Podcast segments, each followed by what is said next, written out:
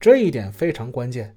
在李纯泰的创业时期，他所兴建的每一个项目都得到了县委、县政府，甚至是市委、市政府的高度重视和鼎力扶持。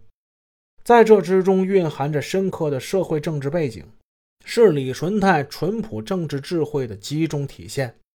以李纯泰大搞基本建设的收山之作——北关世纪文化广场为例，二零零二年春天，他在临汾市的小康村建设会上得到消息，十月份省政府要在临汾召开全省小康建设现场会。临汾市把北关村列为了参观重点，可是北关村一时还没有新亮点，这让李纯泰有些局促不安。于是他在开会回来之后，在党总支村委会上向党员和干部们谈了自己的想法与新打算。他是这么说的：“说实话，经过这些年的奋斗，咱们的硬件设施已经有了很大改观。”但软件建设还是有一定差距，特别是文化设施还比较落后。为了在全省小康现场会上展现我们北关村的精神风貌，我计划在义城商场以南、安居工程以东、集贸市场以西那片空地上建一个集演出、会议、展览、休闲、购物为一体的大型现代化文化广场。他的话音刚落，就有人提出了异议。有人说，这么一块好的黄金地段，不搞房地产开发，而去搞文化广场，能有经济效益吗？有的说，建设文化广场那是县领导应该考虑的事儿，咱们北关值得费那么大的劲儿吗？有那个必要吗？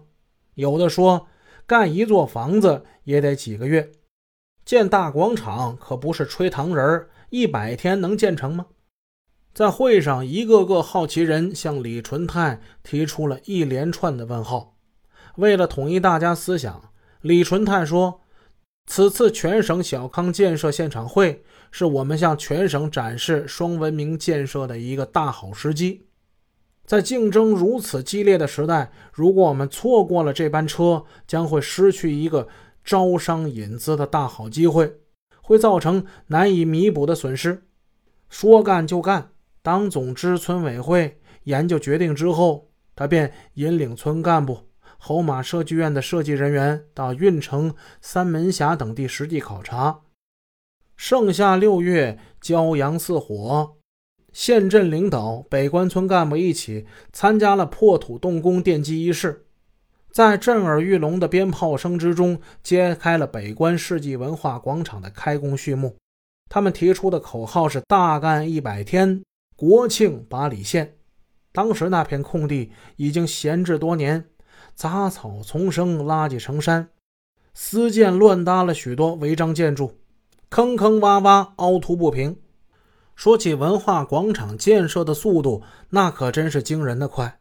小麦开始扬花的时候提起动议，小麦灌浆柳花的时候到河南考察，小麦成熟开镰的时候破土动工，到秋粮收获、小麦播种的时候，多功能会议厅落成，全部工程告竣。从质量到速度，比西罗院步行街更高一筹。据有关权威人士介绍。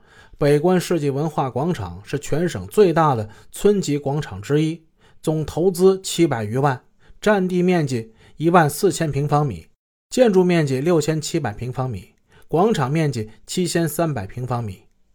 广场东西两厢为两层的欧式建筑，共计二百四十二间，一层为商业门店，二层为文化长廊。由南往北依次为老年活动中心、游艺室、图书阅览室、乒乓球室、荣誉室、民间艺术室、台球室、书画展示、摄影作品室、歌舞厅。广场东北侧为露天音乐舞池，西北侧为健身区。以上文字来自报告文学《大地之子》，劳模李纯泰。作者李延喜，山西人民出版社出版。北关世纪文化广场建设期间，临汾市市委副书记、副市长曾经先后到工地现场调研解决实际问题。